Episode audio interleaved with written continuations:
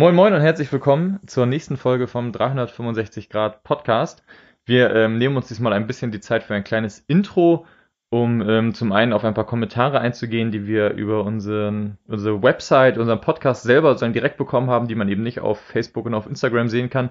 Und zum anderen würden wir gerne nochmal an dieser Stelle darauf hinweisen, dass es uns wahnsinnig hilft, wenn ihr unsere Instagram-Seiten followt, äh, unsere Facebook-Seite liked, Kommentare auf äh, iTunes, Apple Podcasts und ähnlichem habe ich gelernt und Reviews helfen auch extrem, zumindest sagen es alle anderen Podcasts, insofern glaube ich denen mal. Ähm, das heißt, äh, genau, helft, helft gerne das Ganze zu verbreiten, die gute Nachricht zu, zu spreaden. Ähm, ich habe bei der ICF gelernt, dass es gut ist, äh, so ein Wort zu benutzen. Und ähm, genau, und dann würde ich sagen, gehen wir mal direkt in die äh, Kommentare rein, die auf Podigy kamen, unserem wunderbaren Anbieter. Hi, vielen Dank für eure Gedanken, die ihr so offen mitgeteilt habt. Ich habe mich an ein Hörspiel aus meiner Kindheit erinnert, bei dem Vater und Sohn in der Wüste mit dem Flugzeug abstürzen. Der Vater sorgt sich gemäß Hilf dir selbst, dann hilft dir Gott, während der Sohn mit, äh, ihn mit Beten und Gottvertrauen eines Besseren belehrt. So jedenfalls der wahrgenommene Glaubenssatz. Wenn ich jetzt aber darüber nachdenke, scheint mir an Hilf dir selbst, dann hilft dir Gott doch mehr dran zu sein. Gott wünscht sich doch, dass wir selbstständige Wesen sind, eigene Entscheidungen treffen, etc. Diese schleichende, aber ganz langsame Transformation des Glaubens finde ich gerade schön. Auch wenn es unter anderem schmerzhaft ist, weil die alten Glaubenssätze und Fixierungen sterben und Platz für Neues entsteht.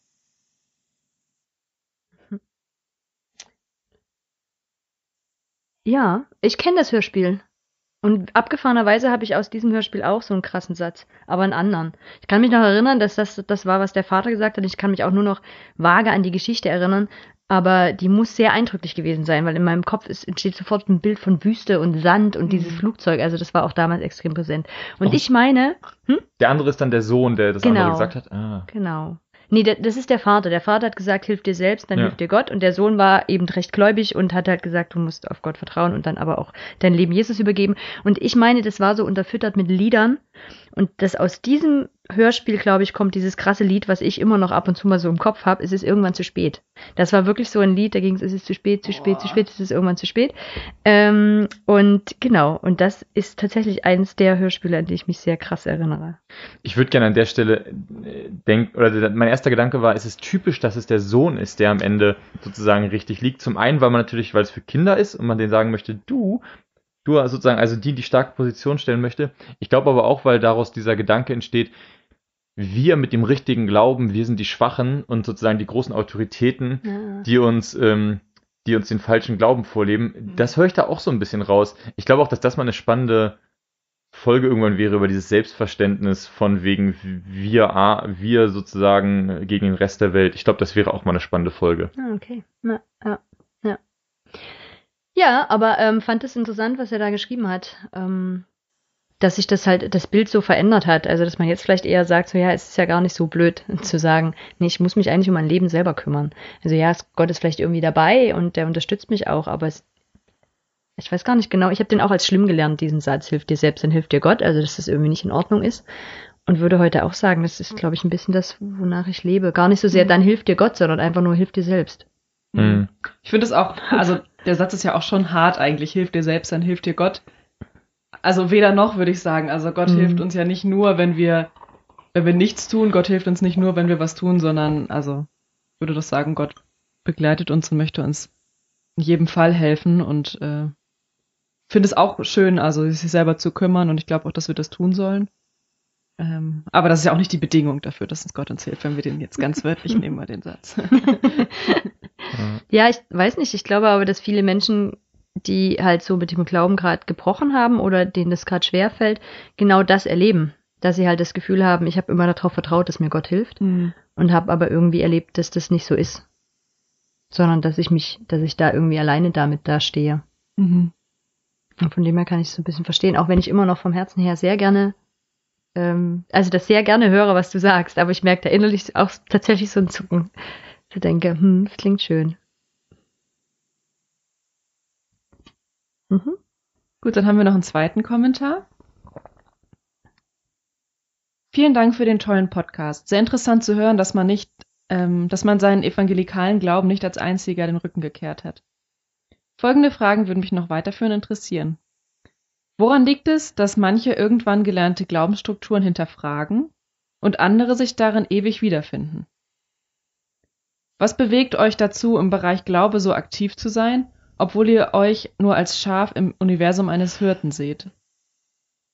Und drittens, was haltet ihr von anderen Religionen, wenn die Bibel Metaphern über Gott erzählt? Warum seht ihr nicht andere Glaubenswerke als eben solche an? Also die erste Frage finde ich super spannend. Ähm, die beschäftigt mich schon auch auf jeden Fall. Also weil ich manchmal das Gefühl habe, dass meine Glaubenszweifel mehr so eine Alterssache sind oder vielleicht auch so typisch für Studenten, weil man halt sich in, insgesamt sehr viel intellektuell betätigt und so weiter, dass man dann immer so in ähnlichen Abläufen Sachen hinterfragt und viele Leute das ähnlich erleben wie ich. Aber gar nicht unbedingt so. Also bei anderen Leuten ist es nicht. Also das, da habe ich jetzt noch keine Antwort drauf, aber die Frage finde ich auf jeden Fall auch super interessant. Ich würde bei der Frage gerne auf einen anderen Podcast verweisen. Ich hoffe, das ist in Ordnung. ähm, Hossa Talk hat gerade dazu eine Folge rausgebracht. Und hm. zwar, ich glaube, über Neurotheologie. Das heißt, da ah. geht es ganz viel darum, was denn unser Gehirn damit zu tun hat, was und wie wir glauben. Und der, finde ich, hat es ziemlich gut ähm, aufgeschlüsselt, woran hm. das liegt, dass es für manche Menschen total schlüssig ist und für andere Menschen ähm, nicht so schlüssig ist. Und es sind schöne Impulse drin. Das kann ich wirklich nur empfehlen, da mal reinzuhorchen. Und da hängt ja auch so ein bisschen diese Frage dran, die wir beim letzten Podcast ja dann mit so einer harten Abbiegung sozusagen dann umschifft haben. Die Frage, warum glauben manche Menschen und manche Menschen nicht. Ich würde sagen, die hängt da vielleicht auch so ein bisschen dran. Warum, also genauso das könnte man ja auch fragen, warum lassen manche Menschen dann vielleicht ihren Glauben in der Form zurück? Ähm, das, also zumindest wenn man jetzt nicht Glauben mit so einer harten Linie abtrennt und sagt, du glaubst, du glaubst nicht, sondern sagt, naja, das ist irgendwie auch so, gibt auch viel Graubereiche, dann ähm, kann es diesen, genauso wie es dann die Eintrittsunsicherheit gibt, gibt es dann ja auch die Austrittsunsicherheit und wo dann Leute genauso vielleicht sagen, naja, ich, ich, bin, ich bin neidisch auf dich, weil du glauben kannst, ähm, wo Leute vielleicht sagen, ich bin neidisch auf dich, weil du das alles so hinterfragen kannst. Ich glaube, das ist ja ein berechtigt, ich glaube, die Frage hattest du ja auch schon mal aufgeworfen, mhm. Hanna, von einer Freundin, dass, ähm, dass das genauso, glaube ich, eine berechtigte Frage ist oder die, man, die ich zum Beispiel jetzt vielleicht dann im Hauskreis erlebe, wo man dann merkt, dass manche Leute einfach sagen, ich möchte das gar nicht hinterfragen. Oder ich möchte, also ich, ich bin mir der Blase bewusst, aber ich möchte gar nicht raus aus der Blase. Ich, ich brauche die. Ähm, mhm. Ich schätze die wert. Ja. Ja, oder, oder ich, ich brauche die erstmal, ich kann, ich bin noch erstmal dabei, das aufzubauen. So jetzt, ich kann jetzt noch nicht alles aus, alles mhm. einreißen. Ähm, oder man wägt vielleicht auch so ein bisschen ab, also mhm. nicht bei jedem jetzt, ne, aber man wägt so ein bisschen ab, ob einem das wert ist, wirklich diese, diese Mauern eben einzureißen oder so. Oder man hat zumindest das Gefühl, das höre ich oft von Leuten so, ja, wenn man das und das aber in Frage stellt, dann ist auch so Domino Day und alles bricht zusammen. Also das hat man mhm. so das Gefühl und das darum möchte ich damit auch, auch ja. nicht anfangen. Mhm. Ja, und es ist, glaube ich, also das ist ja eine dieser typischen Phänomene, die wir gerade in unserer Zeit haben, diese, diese, diese Spalt oder diese Spagate, die man halt macht moralisch. Also beim Thema Klima ist es ja immer wieder, wie kannst du denn mit dem Fliegen aufhören, aber auf der anderen Seite nicht Veganer sein, so. Oder wie kannst du also. vegan essen, aber auf der anderen Seite fliegst du irgendwie einmal im Monat, äh, einmal im Jahr in den Urlaub, so. Wie kannst du das denn machen? Und ich glaube, dass dieses, die, dass, dass immer mehr so wird, dass jede Person für sich entscheiden muss, welchen Spagat kann ich gehen und welchen kann ich nicht gehen und welchen muss ich ertragen, weil mein Leben sonst nicht mehr funktioniert. Und ich glaube, das Gleiche trifft auch auf den Glauben zu, dass man irgendwie so Sachen hat, wo eine, wo eine Person würde, Alter, das, ich kann nicht in die Gemeinde gehen, solange da das und das passiert und eine andere Person sagt, hm. ey, das, es betrifft mich so wenig ähm, und das ist und mir ist in meinem Alltag einfach relevanter, dass es mir gut geht, dass ich eine Gemeinde habe, das ist dann für mich relevanter, als dass mhm. bestimmte Gruppen ausgegrenzt werden. Mhm. Und ich dann mich nicht hinstellen kann, sagen kann, aber jetzt, das kannst du, das kann, das darfst du nicht, weil wie gesagt, das es wird immer so einen Spalt geben bei, mhm. Menschen.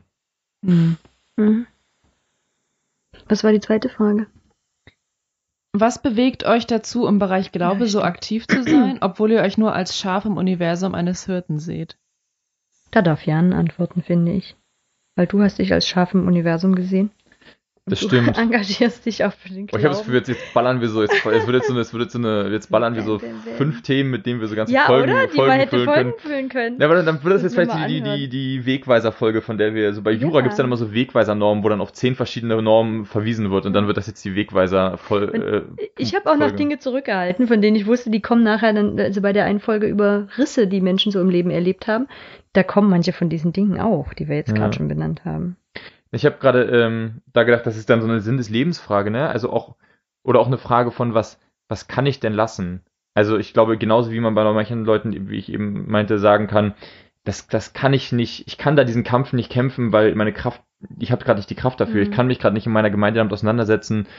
Wie gesagt, zum Beispiel, dass da Gruppen ausgegrenzt werden, weil ich einfach, ich brauche gerade einfach eine Gemeinde so. Und ich glaube, genauso gut kann man ja andersrum sagen, dass jemand anders vielleicht sagt, ich kann nicht bestimmte Dinge lassen, ähm, auch wenn ich eine Gemeinde gern hätte. Aber es geht eben, es geht eben, das andere geht nicht. Und ich glaube, dass das zum Beispiel würde ich für mich ganz oft unterschreiben, dass ich sage, ich, ich kann das nicht. Ich kann da nicht in einem Gottesdienst sitzen und bestimmte Sachen hören, wenn ich weiß, das ist anders. Und ich kann genauso gut aber auch nicht, ich könnte zum Beispiel nicht in der Bank arbeiten und oder Ver Vermögensberater sein und, so, und dann irgendwie so das Gefühl haben, das, was ich hier mache, das dient nur dem, dass andere Menschen reicher werden. Ich möchte jetzt nicht allen Vermögensberatern ihren, ihren Sinn ihres Berufs absprechen, aber eben für mich zu merken, so, ich muss mich in der Welt engagieren, das ist ein, das ist ein Zwang, den ich verspüre. Okay. Die Welt ist zu beschissen, um, um sich nicht zu engagieren. Und ich glaube, sie wird es Hm. niemals anders sein. Ich habe die Frage aber anders verstanden. Also ich habe äh, verstanden, dass wenn man sich so verloren fühlt, eigentlich, ne, also von, von seinem Glauben her, ähm, und sich dann trotzdem aber für den Glauben so zu engagieren, und das nehme ich bei dir halt schon sehr stark wahr, ne? Also wo ich also sagen würde, ich bin ja einfach weit aus Gemeinde rausgegangen und ich setze mich, also viele Fragen bewegen mich auch nicht in Bezug auf Gemeinde, wo ich so sage, das ist mir eigentlich ein bisschen egal, ich würde die gerne für mich beantworten und du an vielen Stellen dann noch sagst, nee, ich will die auch für Gemeinde beantwortet haben, also wie wir in Gemeinde damit umgehen können. Aber vielleicht habe ich die auch falsch verstanden. Vielleicht geht's ja auch so gar nicht. so hätte ich es jetzt auch nicht verstanden. Ich würde, dann würde ich die Frage so, also das ist dann vielleicht, vielleicht, ja, vielleicht könnte man grundsätzlich mal noch eine Folge, jetzt wird die Wegweiser im Moment jetzt. da würde ich dann gerne mal eine Folge über Gemeinden draus machen und die Frage stellen, braucht es denn die Ortsgemeinde? Wo ich ja mit einem klaren Ja drauf antworten würde. Und da Lass uns die Folge machen. Ja. Ich will diskutieren. ich glaube auch, dann, dann, dann haben wir mal hier, dann, dann brennt einfach mal die Hitze. Großartig. Weil ich eben da sagen würde, so das, ja, Mhm. Also das zu merken, da, da brennt in mir sozusagen ein, tief in mir brennt ein Feuer. Yeah. Alle Lobpreiser singen, ja, alle Lobpreiser singen mit. ähm, äh, aber das, äh, ja, das wäre auch, äh, ja, ich, Und das ist ja das, was ich auch so Hm. gut finde, ne? Also, weil eben das ist so in meinem Kopf, gibt's es, gibt's da wenig Bilder nur noch. Und wenn du dann halt solche Fragen stellst, dann geht zumindest bei mir was an im Sinne von, ja, wie könnte es denn aussehen? Okay, so das, wie ich es jetzt momentan erlebe, ist es halt nicht meins, aber wie könnte es vielleicht aussehen? Und ich würde es dann tatsächlich Gemeinde nennen. ich, ich würde ich würd diese Frage gern abhaken mit noch einem Ja. Statement. Ich habe richtig Bock auf eine Megachurch. Ich würde wahnsinnig gerne in eine Megachurch gehen. Oh hast du jetzt nicht ernsthaft gesagt. So, nächst, nächst, lass uns die nächste Frage, lass uns die nächste Frage Also, machen. Man Was kann auch noch ihr- befürchten, dass er das wirklich ernst meint. Das lassen wir jetzt einfach mal stehen. Was haltet ihr von anderen Religionen, wenn die Bibel Metaphern über Gott erzählt? Warum seht ihr nicht andere Glaubenswerke als solche an? Na, das heißt, wenn das alles Metaphern sind, dann könnte es ja auch um, um einen anderen Gott gehen. Also dann, wenn das alles nicht so wort, wörtlich gemeint ist, dann müsste das nicht. Da ist dann, wenn dann die Anschlussfrage, gehe ich jetzt davon aus, dass es andere Götter gibt? Oder ist es sozusagen, dass die einen anderen Gott anbeten? Also beten die Muslime einen anderen Gott an? Oder haben die nur einen anderen Namen für den gleichen Gott? Und da, dann, da, dafür wäre dann ein Argument zu sagen, wenn das eh alles metaphorisch oder ganz viel metaphorisch in der Bibel gemeint ist, dann wäre das ja kein Problem, das zusammenzubringen mit dem Koran vielleicht. Also, sag ich als Nicht-Korankenner. Ja, also ich bin ehrlich gesagt überhaupt gar kein Freund von dieser, von dieser Ansicht irgendwie, dass man alle Religionen zusammenpackt in einen Topf, weil ich ehrlich gesagt das total ignorant finde. Also ich weiß, dass die Leute das im besten Wissen und Gewissen machen, aber das machen die Leute ja meistens ohne wirklich viel über die anderen Religionen zu wissen und einfach so, weil sie die Idee schön finden, dass, ähm, dass man etwas teilt und das ist ja auch eine schöne Idee. Aber ich finde das auch nicht fair, also weder den Christen noch anderen Religionen gegenüber, einfach zu sagen, es sei alles gleich, ohne sich damit auseinandergesetzt zu haben. Und es gibt einfach, also theologische oder auch vielleicht liturgische oder was weiß ich was für Differenzen, Hm. die man nicht zusammenbringen kann. Die gibt es auch im Christentum, ja, das stimmt natürlich. Ähm, und es gibt sicherlich manchmal so ein bisschen verschwimmende Grenzen. Also zum Beispiel finde ich, dass man manchmal mit liberalen Muslimen als liberaler Christ echt einiges an Gemeinsamkeiten findet und konservative Muslime mit konservativen Christen einiges an Gemeinsamkeiten finden, auf jeden Fall. Mm, Aber ich finde auf jeden Fall nicht, dass man von Grund auf sagen sollte, ja, also wir beten alle den gleichen Gott an aus verschiedenen Richtungen, ohne überhaupt die anderen Religionen gefragt zu haben, ob sie zum Beispiel überhaupt einen Gott anbeten oder sowas, ja. Also, Ja. hallo Leute. Ah, okay.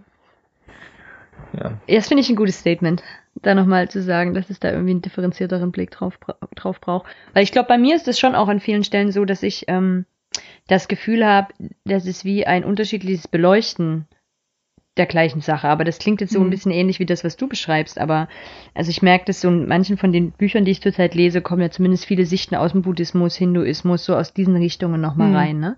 Und da habe ich schon manchmal das Gefühl, ach krass, das ist wie, die legen alle irgendeinen anderen Schwerpunkt Hm.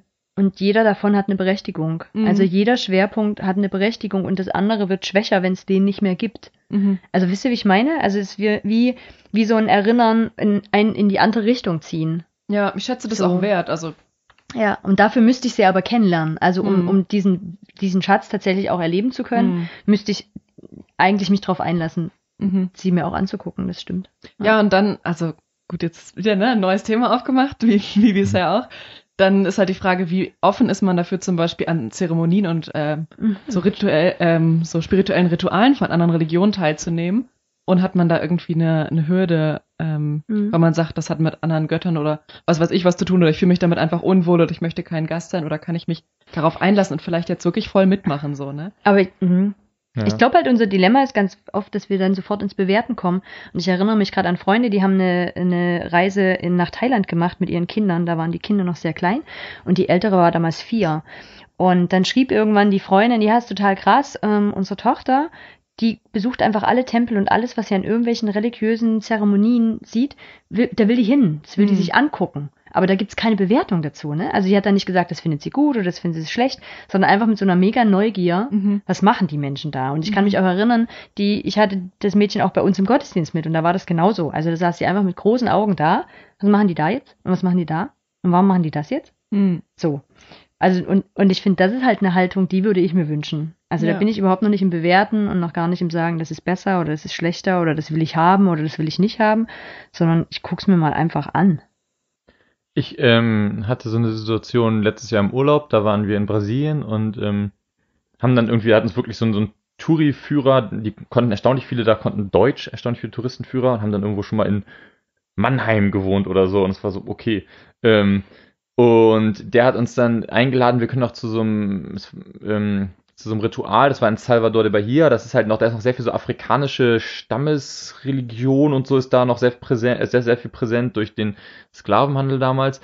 Und da gibt's, ähm, da gab's irgendwie scheinbar so ein ganz großes Ritual, also wirklich so, da gab's irgendwie, dann hat er uns angeboten, eine Tour zu machen an dem Abend, das ging irgendwie drei Stunden lang. Dann wurde man mit dem Bus erstmal außerhalb der Stadt gefahren und abgesehen davon, dass ich irgendwie das so ein bisschen, also sicherheitsbedingt ähm, dachte so, hm, will man das?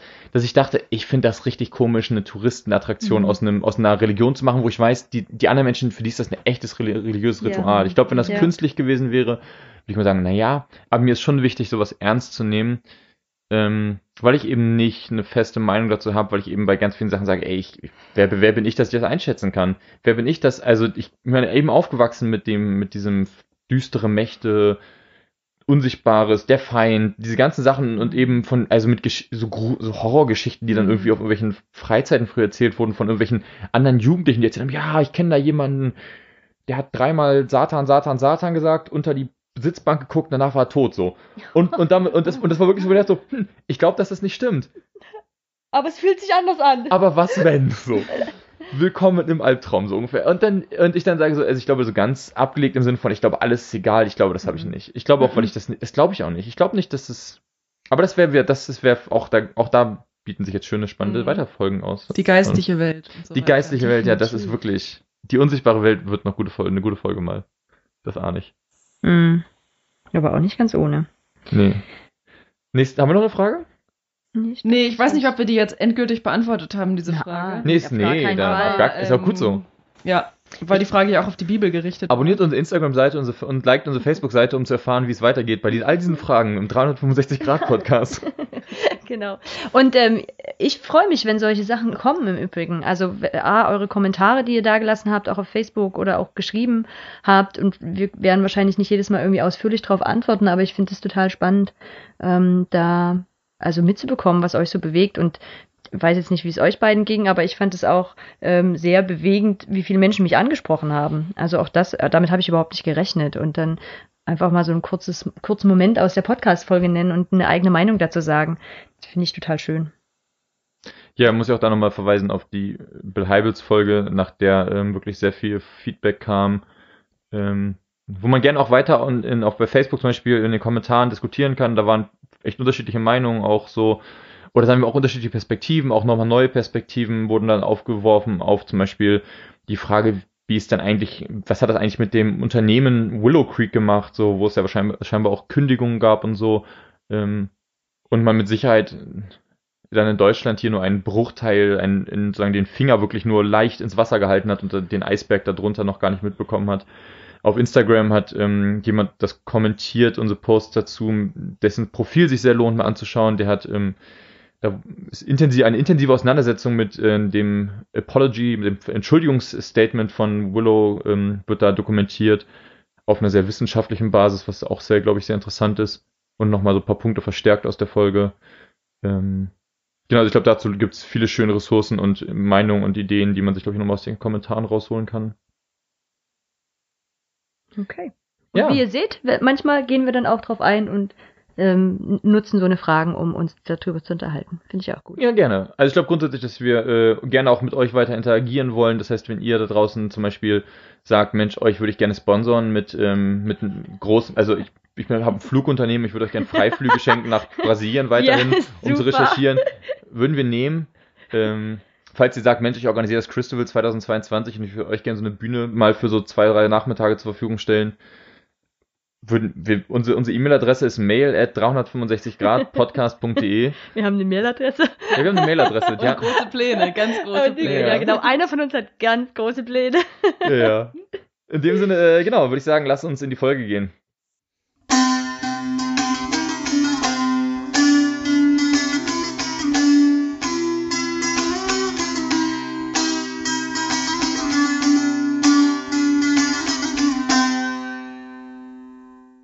Also, unser heutiges Thema für die Folge sind Rissgeschichten.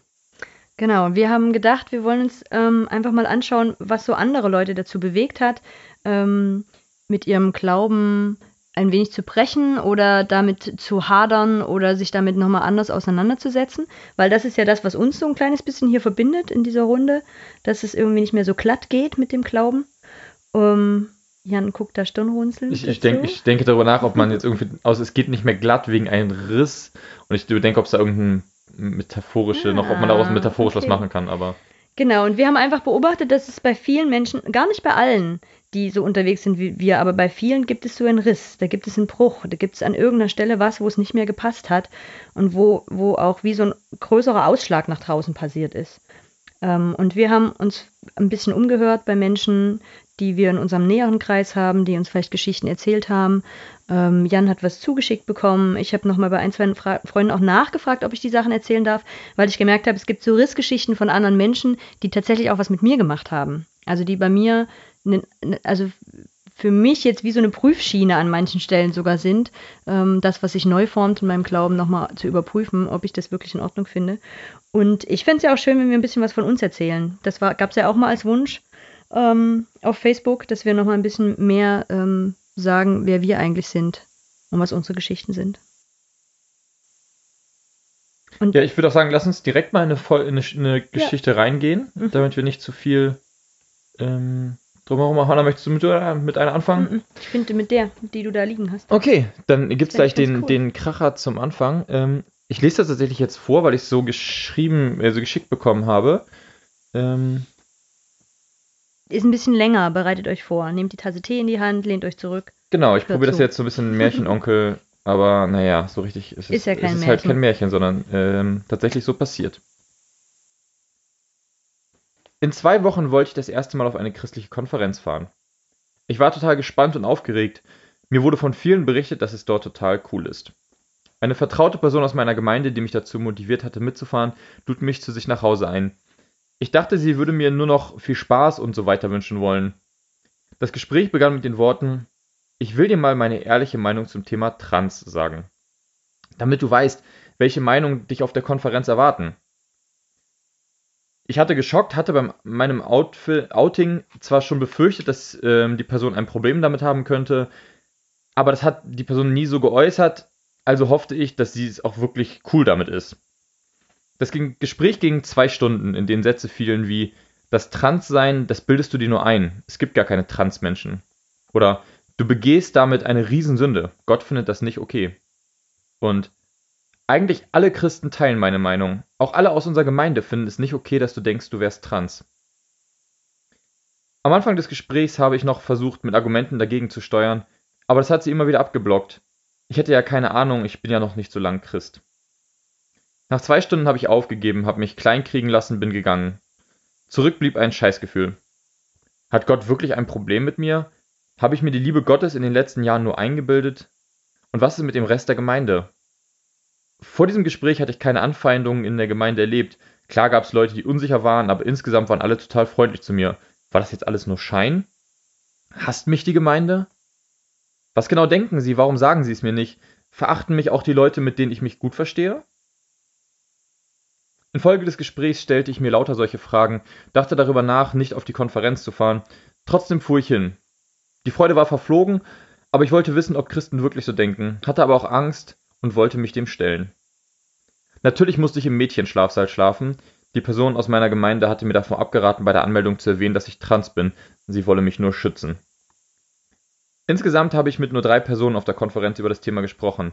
Die eine hat total tolerant reagiert, die anderen zwei sehr unsicher, meinten, sie wissen nicht, was sie darüber denken sollen, aber respektieren mich trotzdem als Mensch.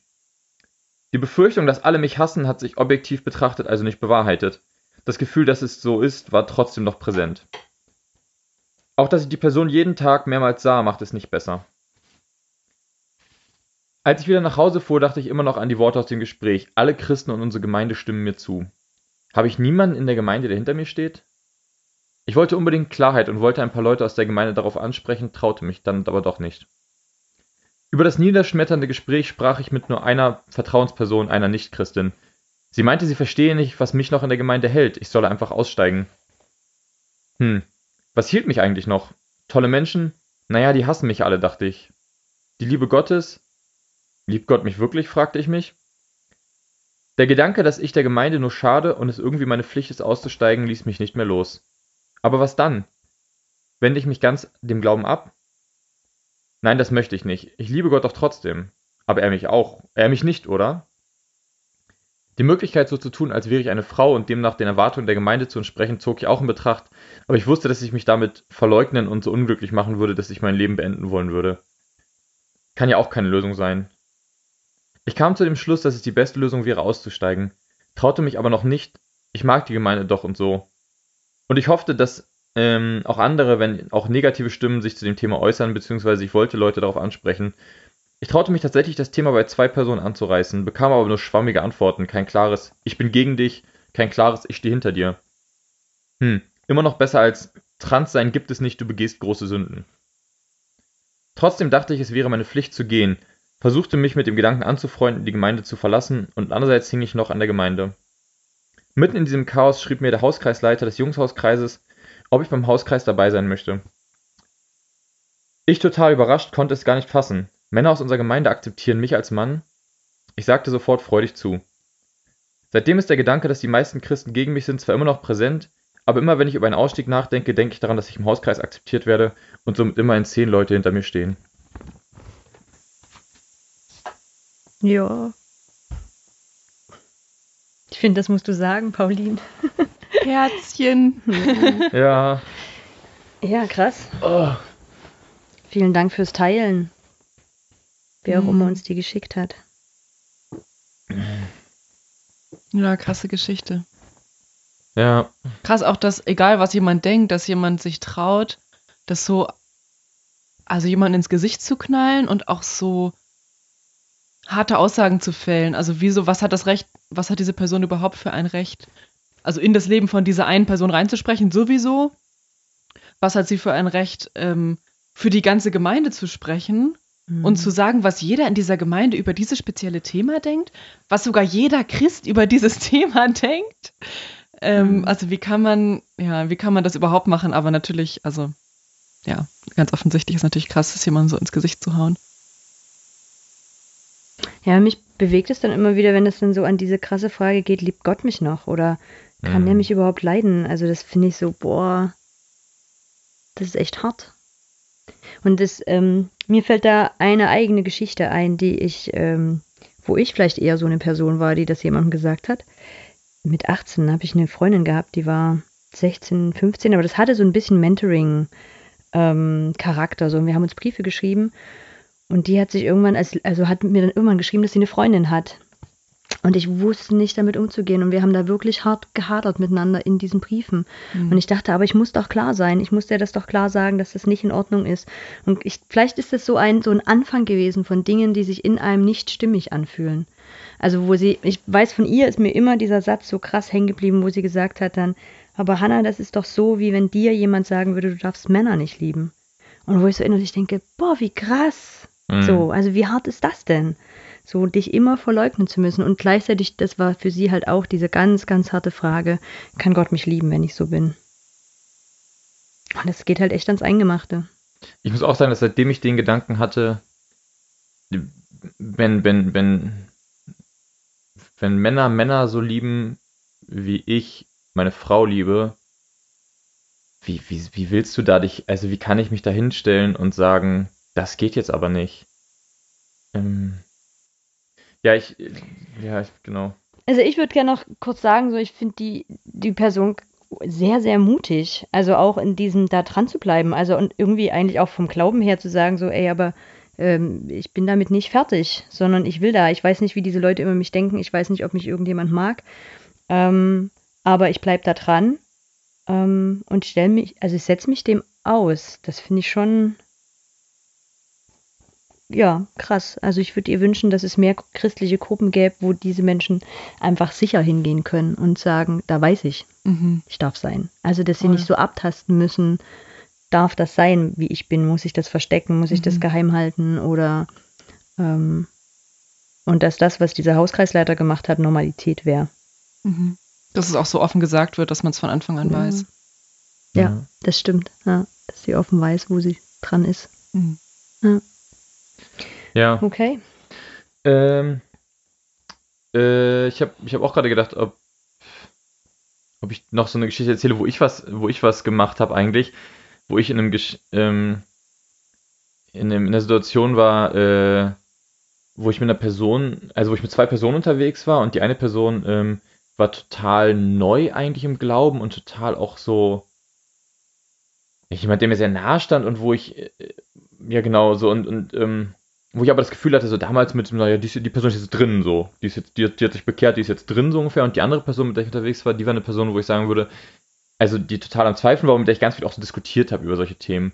Und dann ähm, in einem Gespräch wirklich so, ich weiß nicht, ich glaube, es war wirklich auch so nachts irgendwo, wahrscheinlich, ich weiß nicht, ob es auch wahrscheinlich auf dem Weg zum Feiern war oder irgend so eine ganz banale, also Situation. Und ich dann mit der einen Person eben mal da heftig am Diskutieren war. Und dann die andere Person irgendwie mal gesagt hat, so, ey, also mich gebeten hat, damit aufzuhören, weil sie gesagt hat, ey, diese, diese, diese Diskussion, das, das bringt mich zum Zweifeln, das macht mein Glauben, macht das kaputt. Hm. Und ich dann irgendwie der Person so ungefähr gesagt habe, ey, aber denk doch mal dran, weißt du, ich habe hier die Chance, irgendwie so ungefähr die andere Person zu bekehren. So, jetzt, jetzt, jetzt, jetzt reiß dich doch mal zusammen. Und ich dachte, alter, Sch also, alter Schwede, so, ne? So über diese eigenen harten Urteile zu stolpern, die man selber Ja. gefällt hat, Mhm. Das finde ich auch. Hm. Also ja, das, wo ich auch, was, weil ich gemerkt habe, ähm, auch beim Überlegen, so welche Geschichten man aus seinem eigenen Leben erzählen kann, natürlich ganz viele Geschichten einfach rausfallen, weil das Personen zu sehr, äh, weil es interner sind aus Gemeinden oder weil es Personen sind, die mir eben nach wie vor nahestehen oder die ich mag, aber wo ich mal zwischendurch dann mal gemerkt habe, so, Entschuldigung, aber das geht nicht. Also, Mhm. wo ich sage, das, oder, oder dass ich, Leu ich Leute angreife, die einfach nach wie vor irgendwie, wo klar ist, über wen ich rede und ich gemerkt habe, das geht eigentlich nicht und mir deswegen war wichtig war, zu, auch mal aufzuzeigen, guck mal, hier mache ich das auch oder hier habe ich das auch Mhm. gemacht. Ähm, und es eine Person ist, mit der ich jetzt keinen Kontakt mehr habe und wo ich jetzt im Nachhinein nicht irgendwie noch sagen kann, so, übrigens, sorry für diesen einen Moment vielleicht. und Mhm, ja. wer weiß, ob die Person sich noch erinnern kann, so. Ja. Aber, ähm, Aber für mich ist das zum Beispiel so, ich gebe diesen Namen dieser Frau regelmäßig seit, glaube ich, drei Jahren in Suchmaschinen ein und bei Facebook. Ich würde sie so gern finden. Mhm. Ich würde so, also weil ich mochte die wirklich gern. ja. Und es war auch, also das war auch kein, das war wirklich ein Miteinander ringen. Und ich würde so gerne wissen, Hm. wo sie heute mit sich steht. Und es tut mir so leid. Also da ihr ja. sie da eher mehr hinterfragt zu haben, als sie auch in dieser unsicheren Situation irgendwie eine Unterstützung zu sein. Mhm. ja. Und ich frage mich das halt auch bei, also ein, zwei Geschichten, die ich habe, oder gerade bei einer Geschichte, der halt schon auch viel Konfrontation erlebt hat, so ausgemeinten, ob das da Menschen später auch so geht, dass Menschen sich später fragen, Mensch, hätte ich doch in der Situation mal anders reagiert oder wäre mal anders damit umgegangen. Ähm, weil kann ich vielleicht, genau, also ein Freund, ähm, der ist halt freikirchlich aufgewachsen, Vater hat diese Gemeinde irgendwie geleitet, das heißt, ist schon immer in diesen Settings drinne, hat da auch schon immer irgendwie Lobpreismusik gemacht. Und ähm, ich weiß, also ich weiß gar nicht so viel, aber ich weiß, dass der eine ganze Zeit lang so ein Doppelleben geführt hat. Also wirklich bis so Samstagnacht irgendwie Party und ähm, mit seinen nicht so christlichen Freunden unterwegs und Alkohol, Drogen und so Krams. Und Sonntag dann aber auf der Bühne stehen und Lobpreis machen. Und ähm, und dass er, glaube ich, immer wieder so eine, so, eine, so eine Tendenz hatte, ich will da eigentlich raus. Also irgendwas stimmt da nicht für mich in diesem Setting, aber Mhm. irgendwas hält mich auch. Und es immer wieder so eine Brüche gab und dann wieder ein Zurückkommen gab. Und ein Bruch war aber zum Beispiel auch, und das frage ich mich immer so ein bisschen, warum, ähm, warum wir damit so umgehen. Ähm, der hatte dann halt wirklich ein bisschen Mist gebaut mit ähm, und ist, in, ist für ein paar Tage in den Knast gekommen. Ne? Also der ist halt einfach von der Lobpreisprobe abgeholt worden. Und ähm, genau. Und die hatten dann halt irgendwie ein größeres Event, wo er da spielen sollte. Und danach war aber irgendwie auch klar, dass ähm, also einzelne Menschen in der Gemeinde schaffen das nicht, dass er da oben sitzt und äh, Musik macht. Und ich so, das sind, oder er ist dann hat dann Gemeinde gewechselt, ne? Also Und der hat wahrscheinlich nicht, der wahrscheinlich nicht. Steuern hinterzogen. Nein, er hat zu viel Straßenbahn gefahren und ist erwischt worden. Ja, wo, weil da wahrscheinlich die. Das, Es ist überhaupt nichts Dramatisches so. Ja. Aber wo, wo ich so denke, ja, ich kann mich voll in die Gemeinde der Leiter rein, in die Rolle der Leiter reindenken. Also in diese Perspektive kann ich einnehmen und kann in mir, ja, und wir müssen ja hier, ne, es muss ja ein Vorbild sein da vorne und das kann man nicht stehen lassen. Aber wenn ich mich auf die andere Seite begebe, dann denke ich, es macht so gar keinen Sinn. Also es ist auch eine, eine, das sind halt wirklich diese Einzelgeschichten so, ne? Eine gute Freundin von mir, ähm, die ist halt schwanger geworden mit 18. Ja, das war das Ende ihrer Gemeindekarriere. Die ist gegangen. Weil das nicht, das war nicht aushaltbar, so sich immer wieder Hm. mit diesen Vorwürfen zu konfrontieren und mit den, und dann kommen ja da oft auch nicht nur Vorwürfe, sondern auch so Erwartungen, wie man jetzt damit umzugehen hat. So, also Hm. das ist ja damit Hm. gar nicht getan. Und, und jetzt habe ich heute gerade einen Podcast gehört, wo das wieder darum ging, mit welchen Menschen Jesus sich so abgegeben hat. Und Jesus hat sich mit diesen Menschen abgegeben in der Gesellschaft, die draußen waren. Die, genau die. Und dann denke ich, das ist doch traurig. so. Und es ist ja nicht nur so, dass man mit den Mhm. ganz schlimmen Leuten in der Gesellschaft irgendwie Probleme hat, umzugehen, sondern das sind ja, sag ich mal, immer noch relativ normale Fälle. Also man, man möchte halt nur als Gemeinde noch viel besser sein als die Gesellschaft. Und wenn Leute halt sowas machen, also ich meine, dass Leute feiern gehen und so, das weiß man dann schon, aber darüber wird dann halt gerne irgendwie hinweggeguckt, so, ne? Aber wenn Leute Sachen machen, die jetzt schon irgendwie einfach nicht auf dem Niveau sind, also dass die Gemeinde halt ein ganzes Stück über der Gesellschaft steht und dass man sagt, man möchte dieses und jenes anders machen und das dadurch also besser machen, ähm, dann, ja, dann will man eigentlich diese Leute zumindest eben nicht mehr in sichtbaren Positionen haben, so, ne? Oder Ah, okay. die kritisieren oder so. Na, irgendwie, glaube ich, schon irgendwie auch sichtbar machen, dass wir das nicht gut finden. Ja, und es kann aber auch Ja. andersrum ja sein, dass man sagt, bestimmte Sachen möchte man als gut darstellen. Und ähm, ich habe gemerkt, ähm, dass ich eben unter anderem durch die Geschichte, die ich eben vorgelesen habe, ähm, nochmal die Augen geöffnet bekommen habe dafür, wie Menschen Dinge wahrnehmen, wo ich sagen würde, na, da ist ein Konflikt. Also es gibt Themen in, gerade so im evangelikalen Bereich, ähm, wo man sagen würde, naja, also da, da können Leute sich ausgegrenzt fühlen, aber es gibt eben auch ganz viele, die es anders sehen. Ja. Nur sobald die nicht die Bühne haben, sondern eben so, die kann man privat treffen, mit die kann man sich unterhalten, die kann man kennenlernen und dann sagen die, nee, ich ey, Alter, Entschuldigung, aber äh, Transrechte sind Menschenrechte so. Punkt aus. Und, und ähm, die, aber die, die, die, das wird seltener predigt gesagt, dieser Satz. Und dann eben zu sagen, ähm, diese ähm, bestimmte, bestimmte Sachen, die werden halt erzählt von der, von der Bühne und die grenzen Gruppen aus, weil man ein anderes Menschenbild haben möchte. Also man sagt, das und das ist gut und damit aber und eben vergisst, dass es, was ist mit den Leuten, wenn man sich irgendwie hinstellt und sagt, kriegt viele Kinder, dann muss man einfach irgendwie im Hinterkopf behalten, es gibt Menschen, die können keine Kinder kriegen. Mhm. Und die sind genauso in diesem Raum. Und ich kann die nicht rausdenken, weil ich muss die nicht bewusst diskriminieren, um ihnen extrem weh zu tun. Und das wenn ich, und gerade immer, dass dieses Argument, was eben auch in der Geschichte vorkam, dass das ist eben nicht, dass, dass man sich selbst mit einer Autorität oder mit einer Institution verbindet, dass das unglaublich verletzt. Also wenn es eben nicht ist, ich sehe das so, sondern wenn man eben sagt, ich sehe das so, alle Christen sehen das so und Gott sieht das so. Mhm. Dass dann eben, dass das eben extrem verletzend ist. Und ich glaube, diesen Blick zu gewinnen, was eben dann gesellschaftlich dann irgendwelche Leute mit Social Justice Warrior oder sowas dann irgendwie abkennzeichnet, so, so als wäre das so, oder ein Gutmensch, so als wäre das so was Negatives, wo ich sage, nee, das hat, das hat was mit dem aufmerksamen, achtsamen Blick zu tun. Und ich glaube dass trotzdem, dass es diese Geschichten geben wird. Und ich glaube, dass es keine Vorwurfgeschichten sind, die wir in dieser Folge erzählen. Nicht zwangsläufig, weil es eben Geschichten geben wird, wo man sagt, auch wo man vielleicht selber in der Leitungsposition war. Also ich kann selber eine Geschichte, oder selber erlebt, dass, dass, eine Leit, dass ich in einer, in einer Leitungsposition war und Menschen mit, mit jungen schwanger geworden sind, auch die ganzen Umstände scheiße waren. Und man gemerkt hat, wir, wir können, wir, keiner von uns hat die Kapazität, keiner von uns hat die Fähigkeiten darauf, zu, darauf so zu reagieren, dass wir diese Person zum Beispiel begleiten. Sondern wir wussten nur, das funktioniert nicht mehr in diesem Kreis, rein praktisch nicht es, es, das funktioniert praktisch in diesem Kreis nicht. Du kannst, wir können hier nicht ein Kind aufnehmen in diesem Kreis. Das, das schaffen wir nicht, das schaffen wir nicht organisatorisch, das schaffen wir nicht kräftemäßig, das schaffen wir nicht ohne. Also und, und dann in dem Moment, wenn man das Gefühl hatte, jetzt müsste aber eben keiner von uns auch diese Person jetzt seelsorgerlich weiter irgendwie behandeln oder mitnehmen konnte oder und dann konnten wir nur Angebote schaffen und die weiterleiten. Aber du kannst ja Beziehungen nicht zwangsläufig künstlich herstellen. Und ich dann Die Frage wäre ja auch, wollte sie denn begleitet werden? Genau.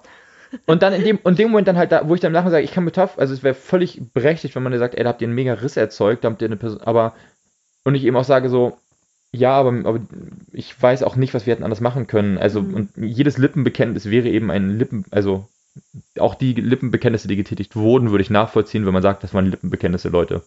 Mhm.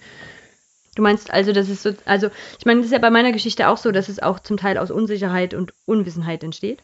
Ja, aber auch fehlen Kapazitäten jetzt bei dir konkret. Ne? Ich glaube, so. dass es beides gibt. Ich wollte nur sagen, es gibt, es gibt die Geschichten, glaube ich, mhm. wo man sagt, Entschuldigung, aber das kannst du nicht machen. Ich glaube, dass es eben das, und das Achtsamkeitslevel, was man voraussetzt, eben sehr unterschiedlich sein kann. Mhm. Also ich glaube, dass für die Geschichte, die ich eben vorgelesen habe, da brauchst du kein super hohes Achtsamkeitslevel, um zu sehen, da verletzt sich eine Person. Und wenn ich in, einem, in einer Predigt einfach nur sage, viele Kinder kriegen das, macht Gott glücklich, dann braucht es ein höheres Achtsamkeitslevel, um sich zu überlegen, hm, das könnte eine Aussage sein, die, die verletzt Leute. Hm. Ich glaube, mein Punkt ist auch überhaupt gar nicht zu gucken, ob irgendjemand was hätte anders machen müssen, mhm. sondern mein Punkt ist, werden diese Geschichten mal gehört. Ja. Also wir haben jetzt kürzlich erst in, diese, in, so einer Runde zusammengesessen, wo lauter Menschen saßen, die da diese Brüche in ihrem Leben erzählt haben. Und es hat mich unglaublich berührt, diese Geschichten zu hören. Ich selber, obwohl ich mich so viel mit solchen Menschen umgebe, vergesse das, wie viel Leid da bei Menschen ist. Und mir würde es darum gehen, dieses Leid also sichtbar zu machen. Und da erzähle ich auch gerne mhm. eine Stunde lang Leidensgeschichten, weil ich glaube, wir hören die nicht oft genug. Es fällt halt viel schwerer zu urteilen, wenn ich so eine Geschichte gehört habe. Mhm. Wenn ich so einer Person begegnet bin, die ja. dieses Leid tatsächlich hatte und diesen Schmerz mal ansatzweise mitgespürt habe, dann fällt es mir beim nächsten Mal ein bisschen schwerer, ähm, so eine Allgemeinregeln von der von der Bühne her zu verkünden oder auch in meinem Umfeld zu verkünden, wo ich so sage, so muss man halt leben, so muss man sein. Mhm. Ähm, ja. Möchtest du noch eine Geschichte erzählen? Die Geschichte von dem ähm, Mann ist auch noch nicht fertig. Das ist aber dann gar kein Riss mehr mit Gemeinde, sondern dieser Riss geht ja ganz oft weiter. Also ich glaube, auch dass, dass diese Risse sind ja auch oft nur das, was wir nach außen sehen. Und innerlich passiert aber ein Prozess. Also das würde ich bei mir ja genauso sagen. Es gibt nicht ein ausschlaggebendes ähm, Event oder Moment, wo ich so sagen würde, ab da und vorher war alles schön. So mhm. ist es ja nicht.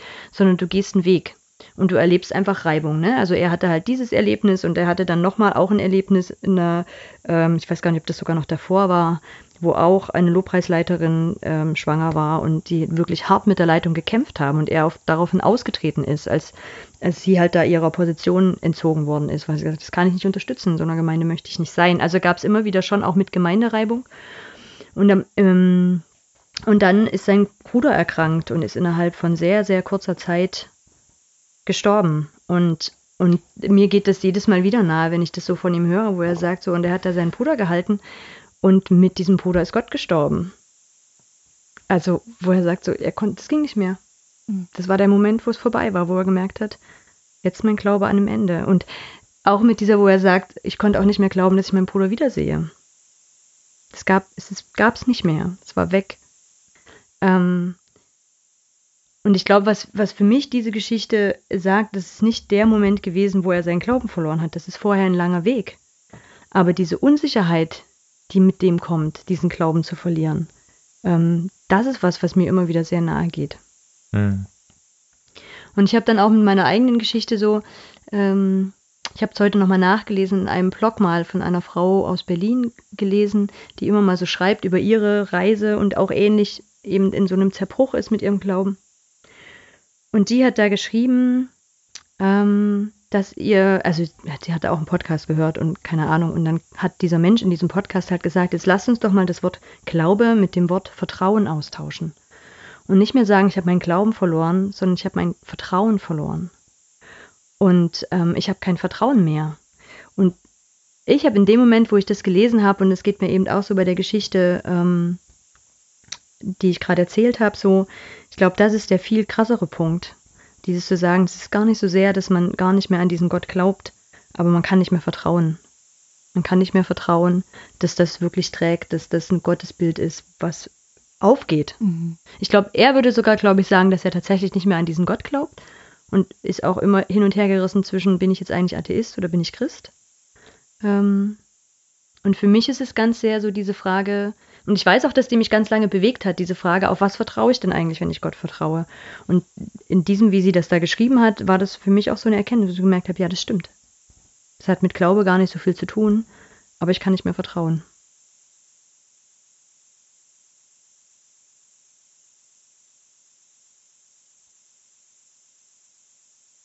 Ja, das ist im Grunde genommen ja das, was man mit persönlicher Beziehung meint, nicht wahr? Vertrauen? Mhm. mhm. Und das ist irgendwie ein viel klarerer Ausdruck. Also wäre eigentlich schön, vielleicht, wenn man das öfter benutzt, das Wort. Weil man damit genau weiß, was gemeint ist und welche Gefühle und welche Gedanken man damit verbindet. Vertrauen. Mhm. Ähm, ich überlege gerade, wie ich, äh, ob ich nochmal eine Geschichte erzähle.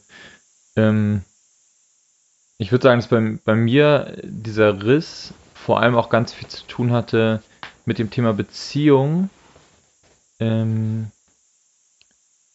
und da könnte ich so aus so Jugendzeiten zwei Geschichten erzählen, mhm. die, ähm, ja, die glaube ich als sehr, also die einfach sehr prägend waren und dafür gesorgt haben, dass das so ein, dass klar war, das ist irgendwie nicht auflösbar. Ähm, und zwar war das, äh, war ich da in einer Beziehung und ähm, dann gab es die erste Situation war irgendwie eine Situation, wo ähm, auf einer auf einer Jugendfreizeit so das Thema, ich, ich glaube, ich überlege, ob es Beziehung oder explizit so das Thema Sex vor der Ehe oder so. Natürlich, ich, wahrscheinlich war es auch nicht das Thema Sex, sondern das Thema Sex vor der Ehe, schätze ich mal. Ähm, auf jeden Fall, also das, das wurde irgendwie sozusagen thematisiert. Äh, ähm, und es, und es, glaube ich, glaube, es war niemand anders in der Beziehung in diesem Raum. Und die Person, und die, die Person, die, da, damals das Thema gehalten hat, die kam sogar explizit danach auf mich und meine Freundin, die ebenfalls anwesend war in diesem Raum, kam halt explizit auf uns zu und meinte, ey, ist, also mir ist klar, dass sozusagen ihr beide euch wahrscheinlich, also der Person war das bewusst. Die wusste, die hat das Thema vorbereitet, wahrscheinlich gab es irgendwie, ich, ich überlege gerade, ob ich da sogar mit dabei war, als das sogar, also ich glaube, ich weiß, ich weiß gar nicht, welche Zeit das war, ob ich das schon mit dabei war, als es beschlossen wurde, dieses Thema zu machen oder nicht. Aber auf jeden Fall war klar, es wird dieses Thema, das, ist, das wird Monate vorher oder Wochen vorher festgelegt und dann sitzen wir da in diesem Raum und, und es war eben sozusagen diese Aussage wirklich so, ey, das ist, Entschuldigung, tut mir leid, dass es euch sozusagen jetzt natürlich irgendwie so trifft, weil ihr beide seid im Raum, die irgendwie angesprochen werden. Und es ist eben niemand anders im Raum, der sich da, also alle anderen, für alle anderen ist das irgendwie so, als hätten wir jetzt über Steuern geredet, so in der Jugendarbeit, betrifft niemanden. Ähm, wo ich danach auch dachte, wo ich danach lange, das ist mir in Erinnerung geblieben, weil ich dachte so, ja, okay, und jetzt? So. Also, Also was denkst du darüber? Oder, oder ja, wo ich dachte so, also, okay, also jetzt sind wir angesprochen, aber was, was soll ich jetzt machen? So, das, das ändert ja, also die Idee, dass bei diesem Thema Wissen fehlt, die habe ich, also ich muss sagen, mir hat nie das Wissen gefehlt bei dem Thema, mir hat immer die Frage, mir hat immer die Begleitung dabei gefehlt, zu sagen, wie, wie, wie, wie funktioniert das jetzt in der Realität? Also wie funktionieren diese ganzen streng, und es war halt relativ strenge Auslegungen so, wie funkt, wie soll das alles in der Realität funktionieren? Ähm, und darüber, und das funktioniert eben nicht, und das zu merken, so, dass, dass mir das, also, dass, ich kenne alle Predigten, ich kenne alle Bücher, so bla bla bla. Aber das ist ja, irgendwann ist da die Realität, also wenn es mit der Realität nicht zusammenpasst, dann passt das ja sehr schnell. Also das ist ja kein, kein 0-100-Schritt, sondern das ist ja irgendwie so, du merkst relativ schnell, irgendwie funktioniert bei dem Thema das nicht. Aber du weißt auch nicht, wie du es zusammen, wie zusammenbringen sollst. Wie bringst du dieses extrem strenge Bild oder diese extrem strenge Sexualmoral zusammen mit einer Realität in einem, in einem Umfeld, wo das überhaupt nicht so ist. Ähm, und äh, genau, also und, und wo das, wo du auch merkst, dass es schon, dass das die Realität, also guckt euch die Statistiken an, was ich glaube, 95% aller Menschen gucken Pornografie, ist glaube ich Statistik oder so. Die, die, Realität, die Realität ist einfach eine andere, als sie gepredigt wird. In, und du merkst bei diesem Thema, dass es die Realität so weit weg ist von dem, habe ich dann, habe ich damals schon gemerkt, die ist so weit weg von der Realität, ich kann das nicht, ich weiß nicht, wie ich es auflösen soll. Aber ich wüsste auch nicht, wo ich hingehen soll, weil die, die, das, was gepredigt wurde in dem Moment, eben so klar streng war. Mhm. Da, ich wäre da niemals, ich konnte, habe damals gemerkt, ich kann jetzt nirgendwo hingehen. Ich habe um Nicht mit dieser Person, die gepredigt hat, darüber jetzt mal reden oder genau, so. Ähm, und das zweite war dann, dass ähm, eine Person, die auch, würde ich sagen, schon Autoritätsperson war für mich oder starke Autoritätsperson war für mich, irgendwann mal damals zur, gleich, also zur gleichen Zeit ungefähr, irgendwann mal auf mich zugekommen ist und gesagt hat, so, ey, ich habe einen Traum gehabt. Und ich weiß nicht mehr genau, wie die Formulierung war, aber es ging so in die Richtung, ich habe einen Traum gehabt, dass ähm, Gott wahnsinnig traurig darüber ist, wie du irgendwie mit dem Thema Sexualität umgehst. Uh, Und es hat eine Autoritätsperson mir Das ist gesagt, ja mies. und es hat eine Person, die, die Person meinte, so, sie ist Ah. aufgewacht, wirklich sozusagen schreiend nachts aufgewacht und hat gedacht, das muss sie mir jetzt erzählen. Und ich dachte so, okay. Aber also gehe ich, also ich dachte wirklich so, ja, was mache ich jetzt damit so? Also ja, ich so, gute Frage, ne? was soll ich jetzt machen? Soll ich sagen, okay, danke? Also Ich bin so beeindruckt, ich verändere mein ganzes Leben, was ja auch mit einer zweiten Person und einer gemeinsamen Entscheidung zu tun hat. Ja. Und ja auch nicht nur, in der- nicht nur in der Entscheidung, sondern in der Alltagsrealität. Also das hat Ja, ja. Das ist ganz ehrlich, ich finde das gerade, das ist so ganz, also entschuldigt bitte, falls ich das Wort jetzt falsch benutze, aber ich finde das so ganz kurz vor emotionalem Miss- Missbrauch, ja, es ist total. weil also Moment, du ja. kannst dich nicht gegen die Person selber wehren, ne? Es war ja ein Traum, die kann ja gar nichts dafür. Hm. Und sie hat eine Autorität wie Gott rangezogen, der auch nochmal übelst groß ist, ne? Und Mhm. der, den hast du traurig gemacht. Ey, wie krass ist das denn? Und da- das, das Ding ist, dass an der Stelle, glaube ich, dass ich an der Stelle gemerkt habe, ähm, dass es nicht zusammenpasst. Also mein, mein Leben passt nicht zusammen mit dem, was da gepredigt wird. Mhm. Aber es ist auch nicht, es funktioniert auch nicht anders. Also es Mhm. funktioniert nicht. Es ist keine, es ist nicht möglich, ähm, die, es ist, also es, das, das passt alles nicht zusammen. Mhm. Und gleichzeitig finde ich, merke ich gerade, wenn ich uns so zuhöre, ich glaube, jemand, der jetzt nicht aus dem evangelikalen Kontext kommt und das Ding jetzt gerade hört, fragt sich so, hä, und warum hast du dich nicht einfach rumgedreht und sagst, was für ein Schwachsinn? Okay, Bleib aber dann, alleine mit deinem Traum. Und ich finde, so Mhm. aus jedem von uns, die in diesem Kontext gelebt haben, ist total klar, nee, das machst du nicht. Okay, aber dann, dann lass dann, ich überlege gerade die ganze Zeit, ob ich es so zu implizit mache. Also das Ding ist halt, dass ich in einer Beziehung war mit einer Nicht-Christin oder wie auch immer so, also mit einer westdeutschen, Deu westdeutsch sozialisierten, einem selbst westdeutsch so- sozialisierten Mädchen, die, also da ist jeder Christ und keiner Christ ungefähr. Auf ihre eigene Art und Weise spirituell Genau. und religiös. So. Genau, so. ja, das ist, danke, ist eine bess bessere Formulierung. Und ähm, die eben eine ganz andere Moral da hatte. Und ich eben aus einem Umfeld kam, wo eben gesagt wurde, kein Sex vor der Ehe und alles andere, was mit irgendwie mit Sexualität zu tun hat, ist böse und alles wirklich, ne, und also die, die Regeln wirklich sehr streng einfach ge gepredigt wurden. Ähm, und ich damals als Jugendlicher dann irgendwie, also da eben wirklich dachte so, okay, aber es funktioniert, also ich trenne mich doch jetzt nicht. Also andere Jungen, ich glaube andere Menschen, ich kenne andere Menschen, die an der Stelle sagen würden, die hätten sich dann trennen müssen. Hm. Oder die hätten dann vielleicht auch, den hat dann vielleicht auch Gott mal gesagt, trenn dich von deiner Freundin. Aber das war für mich keine Mhm. Option. Ich hätte das, Mhm. also zu einem Menschen zu gehen und zu sagen, ich trenne mich von dir, weil Gott das so möchte, das schaffe ich nicht, das, das kriege ich nicht. Also was ich damit über Gott aussage, ich, und ich weiß, dass andere Menschen jetzt sagen würden, ja, aber das, also das wäre nötig gewesen so. Aber ich hatte eben auch das, also zum einen hatte ich das Gefühl, was sage ich der anderen Person damit über Gott? Und zum anderen, ich war einfach gerne in der Beziehung. Und äh, mhm. dann zu merken, das geht nicht zusammen, und offensichtlich kann ich es auch, also wie, wie, ich kann ja auf so eine Person, also auf, auf die erste Person war es schon schwierig zuzugehen danach. Oder auf die wäre ich nicht zugegangen. Aber auf die zweite gehe ich doch nicht zu später und sage, lass mal darüber, ich möchte mal über meine Gewissens, über meine, meinen mhm. Gewissenskonflikt hier reden. Mhm. Und diesen, diesen grundsätzlichen, das, also, das Dann kann, verursachst du neue Albträume. ja, oder, oder ich, also ich rechne doch damit, dass mir gesagt wird, so ungefähr, naja, hier zack, und dann sage ich, okay, Dankeschön, jetzt habe ich einen, einen, Schlag mehr ins Gesicht bekommen, aber mhm. das hat doch nichts geholfen. Mhm. Ähm, das war, das war total krass. Und ich habe dann gemerkt später, ich bin dann. Ähm, war das für dich ein Riss? War das einer von diesen Rissen? Ich glaube, dass das gesamte Thema ein Riss war, weil es bei dem Thema klar war, das geht nicht zusammenzubringen. Mhm. Hier funktioniert dein Leben nicht so. Dein Leben ist nicht zusammenzubringen mit der Realität, die dir, mit dem, dem Soll, was dir gepredigt wird. Und es ist auch nicht aufzulösen. Und es, es gibt eben keine Lösung, außer das Aushalten und Totschweigen ich glaube, das, ähm, das war diese Erfahrung, die dahinter steckte. Und die ich später nochmal gemacht habe, als ich ähm, in einem, einem Studierendenumfeld in einem Hauskreis war und eben es auch um so eine Trennungsgeschichte ging. Und ich damals auch gemerkt habe, da hat niemand sich mit mir darüber unterhalten, wie geht's mir mhm. oder wie schwierig ist das, sondern da war nur klar, das war jetzt falsch oder das war jetzt mhm. richtig oder das, naja, jetzt schade, dann ist ja eh zu spät so oder sowas. Und, und ich dachte so, da hat sich niemand hat sich hingesetzt und gesagt, so, ey, komm, wie geht's dir denn so?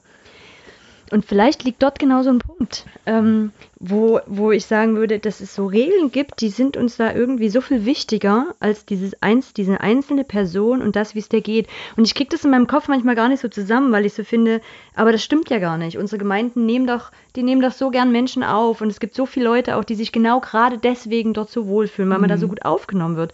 Und ich habe das auch so dieses andere eben so, man muss aber halt passen. Also es muss halt. Ähm, und also ich würde da gerade, glaube ich, gerne meine Geschichte andocken, weil die geht in eine ähnlich, ähnliche Richtung. Ich weiß aber gerade mhm. nicht, ob du da gerade noch. Ähm ich hätte jetzt noch, ich hätte den Abschluss sozusagen, wie ich das Ganze mhm. am Ende aufgelöst habe, könnte ich noch erzählen. Mhm. Ähm, weil ich irgendwann ähm, in der Phase dann irgendwie gemerkt habe, okay, das wenn es ist, ist, ich war wirklich alt genug, ich war Anfang 20, das hat jetzt ich war so viele Jahre in dieser, habe ich in diesen Zwiespälten gelebt mhm. und gemerkt, das funktioniert einfach nicht und es wird, es wird, das, es gibt ja auch kein, da gibt ja auch keine Lösung in Sicht. Also es ist ja nicht so, als wäre ich, ich bin dann ja auch ein kognitiver Typ, der dann probiert, sowas irgendwie aufzulösen, philosophisch mhm. oder so mhm. und gemerkt habe, aber es geht nicht. So und, ähm, und gleichzeitig probiere eigentlich sowas irgendwie auch ähm, kompromisslos irgendwie zu leben und merke, dass es, also es ist total anstrengend, so in diesem Kompromiss. Mhm oder in diesem, also nicht Kompromiss zu leben, sondern zu merken, eigentlich wird hier vorgelebt, du darfst, Kompromisse sind ja das Schlimmste. Kompromisse werden ja uns, also ne, sei lieber heiß oder kalt, sei nicht lauwarm, mhm. dieses ganze, mhm. Kompromisse sind das Schlimmste eigentlich, was du machen kannst als Christ, wurde mir eigentlich, wurde mir immer beigebracht. Und dann zu merken, ja, aber mein ganzes Leben ist ein Kompromiss in diesem, also in diesem Umfeld auf jeden Fall, im Thema Beziehung, es war immer ein Kompromiss, es war immer ein, oder halt ein Totschweigen oder ein, ich ignoriere es jetzt halt oder sowas. Und ähm, damals hat dann äh, ähm, das war eines dieser wenigen Geschichten, die ich so als charismatisches Erlebnis irgendwie so nachher noch nachher erzählen würde. Mhm.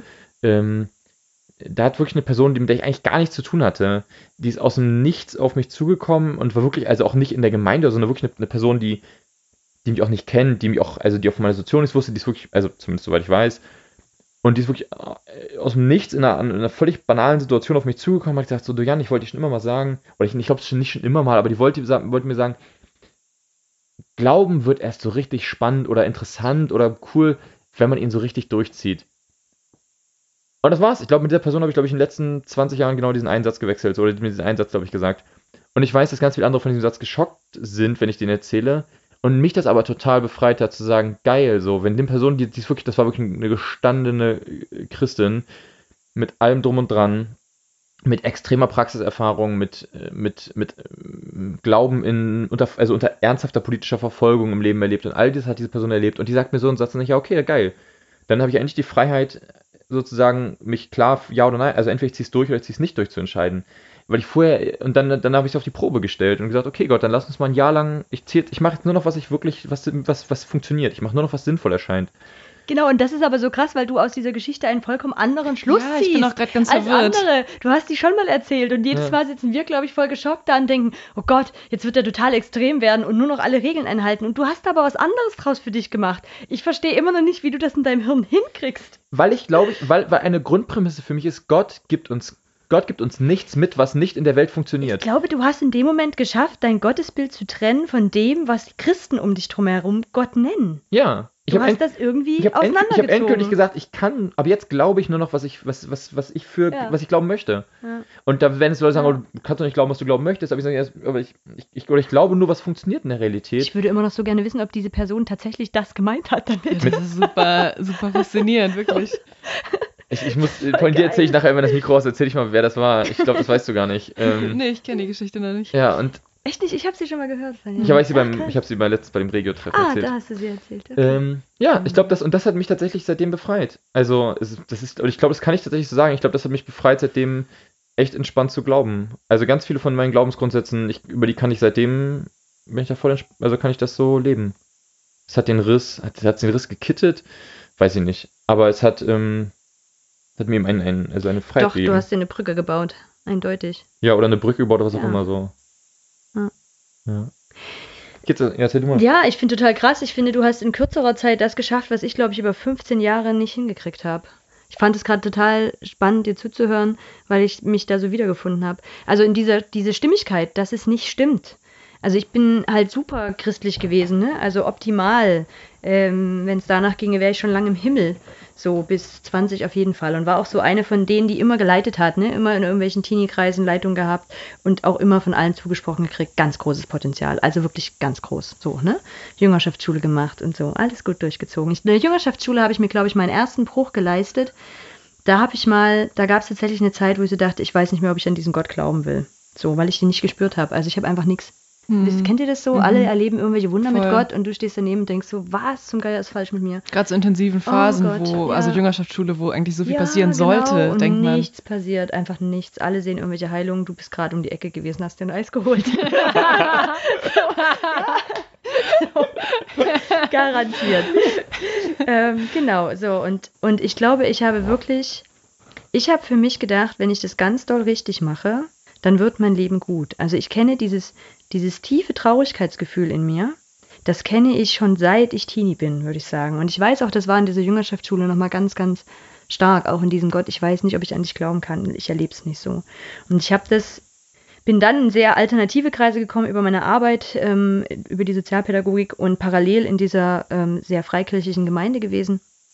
Und ich würde sagen, da habe ich dann echt 15 Jahre einen Riss versucht hinzukriegen in mir. Also so eine Mhm. Dissonanz ausgehalten über 15 Jahre. Über und ich hätte immer die Themen aufzählen können, wo ich für die einen zu konservativ war und für die anderen zu liberal Mhm. war. Egal wo ich war, ich war auf jeden Fall nicht das, was die meisten da gedacht haben oder geglaubt haben. Hm. Und ich habe das versucht, in mir irgendwie übereinzukriegen.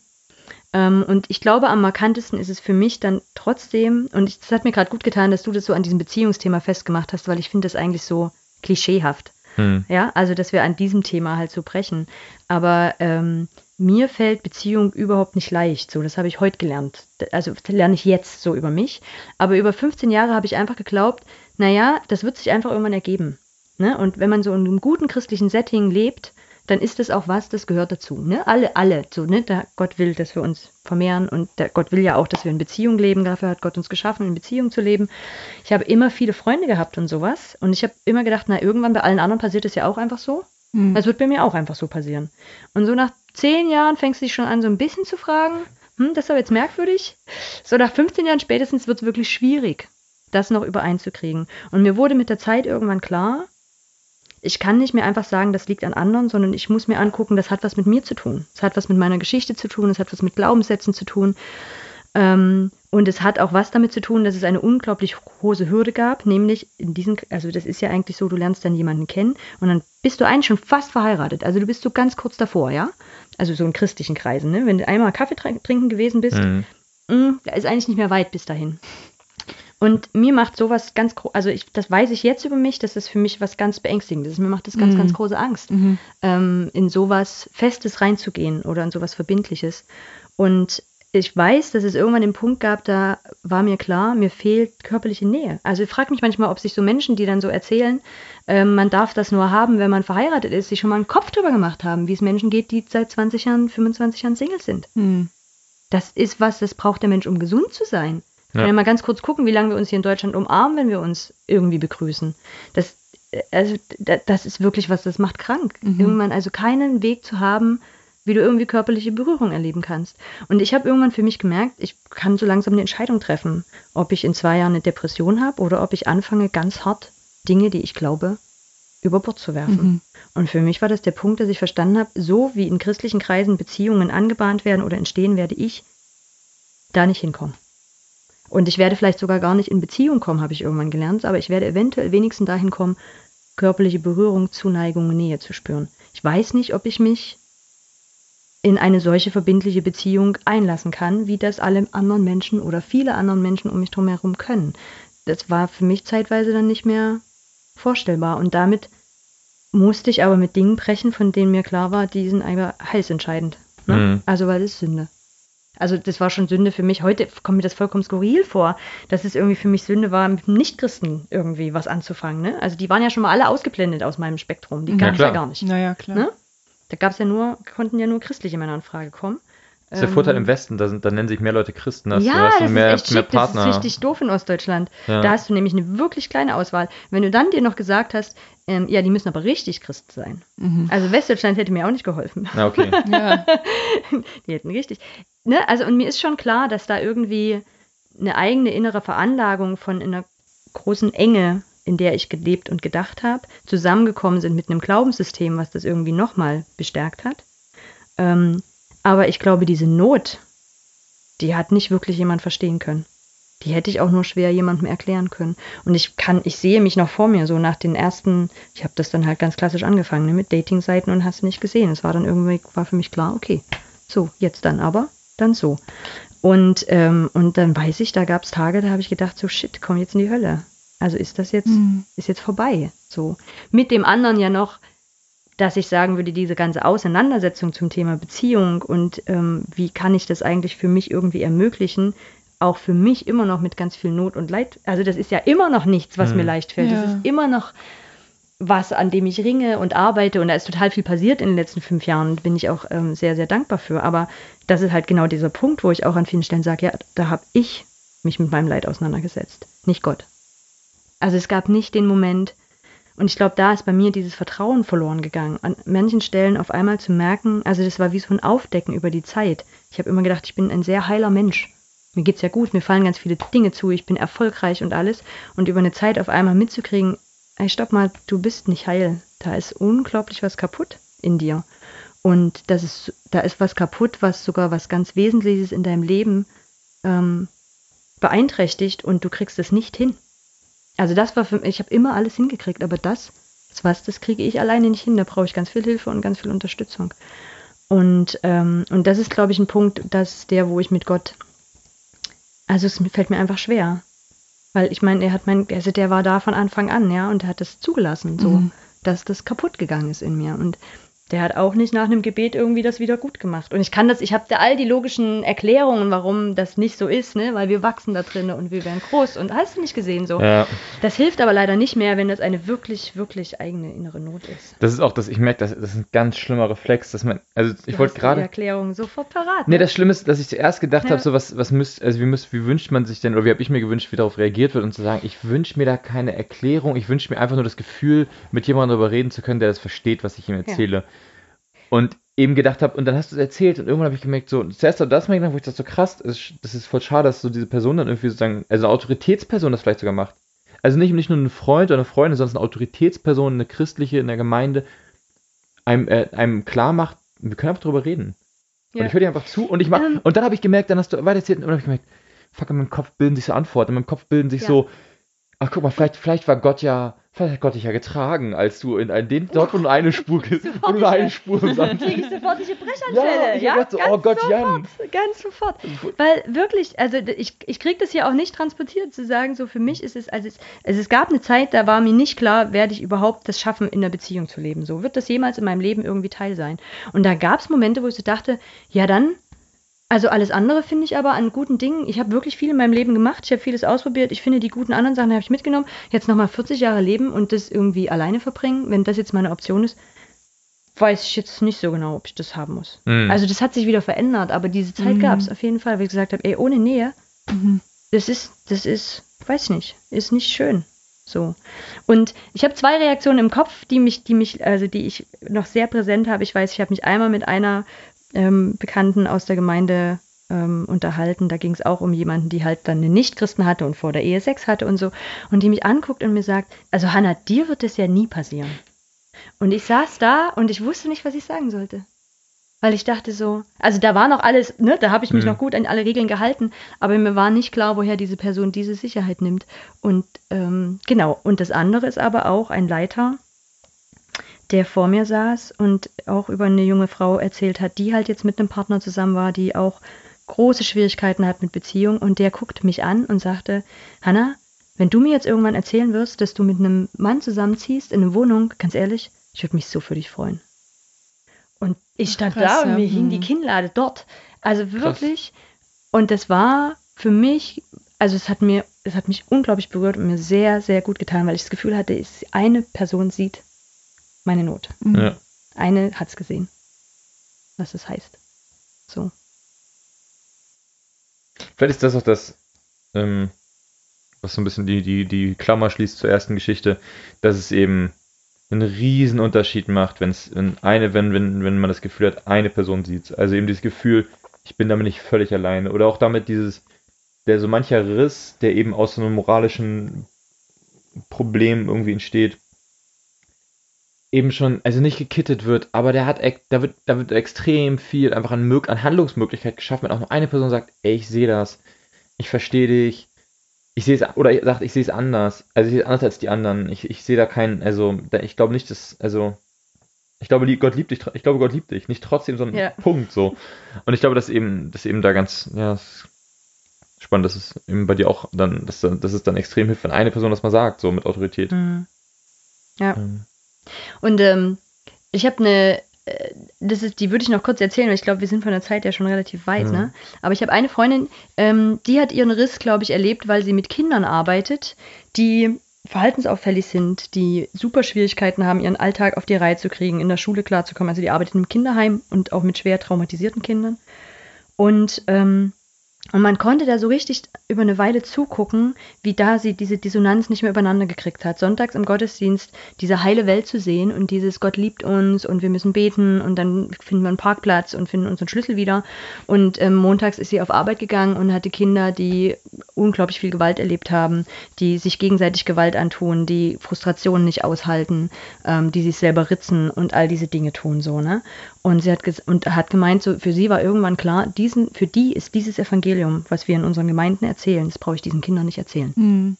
Weil dann werden die immer Sünder sein. Die werden immer unter diesem Label leben. Ich meine, klar, wir sind alle Sünder, ne? Aber sind wir doch mal ehrlich, wir versuchen doch unser Leben lang immer ein bisschen weniger Sünder zu werden. Mhm. Ne? Ähm, das werden diese Kinder nie schaffen. Nie. Und, und in unserer Freundschaft, finde ich, ist das so ein bisschen ein neuer Maßstab geworden, weil irgendwann hat sie einen Worthausvortrag gehört über das Gericht. Kann ich sehr empfehlen, sich mal anzuhören. Siegfried Zimmer, der macht es sehr schön auf mit dem, wie geht Gericht und Liebe. Also für ihn ist das irgendwie kein, kein Gegensatz. Gott ist gerecht und Gott ist Liebe. Und der hat darüber erzählt, wie Gott dort Menschen wieder ins Recht stellt. Also wie dieses Gericht auch ein wieder ins Recht stellen ist. Und es berührt mich jedes Mal wieder, wenn ich darüber nachdenke. Und dann, dann ist sie aufgestanden und hat gesagt, das ist das erste Mal ein Evangelium, was ich diesen Kindern bringen könnte. Mhm. Weil denen ist so viel Unrecht angetan Mhm. worden. Und sie werden ihr Leben lang die Folgen dieses Unrechts tragen. Und sie werden damit auch wieder anderen Menschen Unrecht antun. Mhm. Und diese Botschaft zu haben, da wird es ein ins Recht gestellt werden geben. Es ist immer nicht zufriedenstellend, weil die heute immer noch jeden Tag Scheiße erleben und niemand für die einfach beten kann und es wird gut.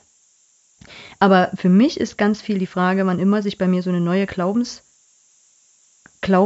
Glaubensblase auftut innerlich, zu fragen, könnte ich das diesen Kindern erzählen?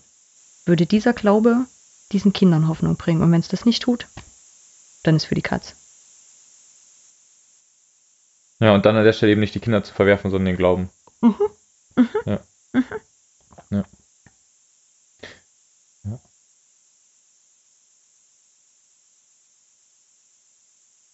Ja, dann danke ich euch für die krassen Geschichten. Ähm, an euch Zuhörer vielleicht auch an dieser Stelle nochmal eben die Einladung.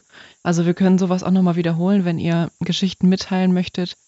Ähm, könnt ihr uns die auch mal schicken, ähm, unaufgefordert oder aufgefordert. Wir, wenn wir planen, konkret sowas zu machen, werden wir bestimmt nochmal eine Ansage auch schreiben.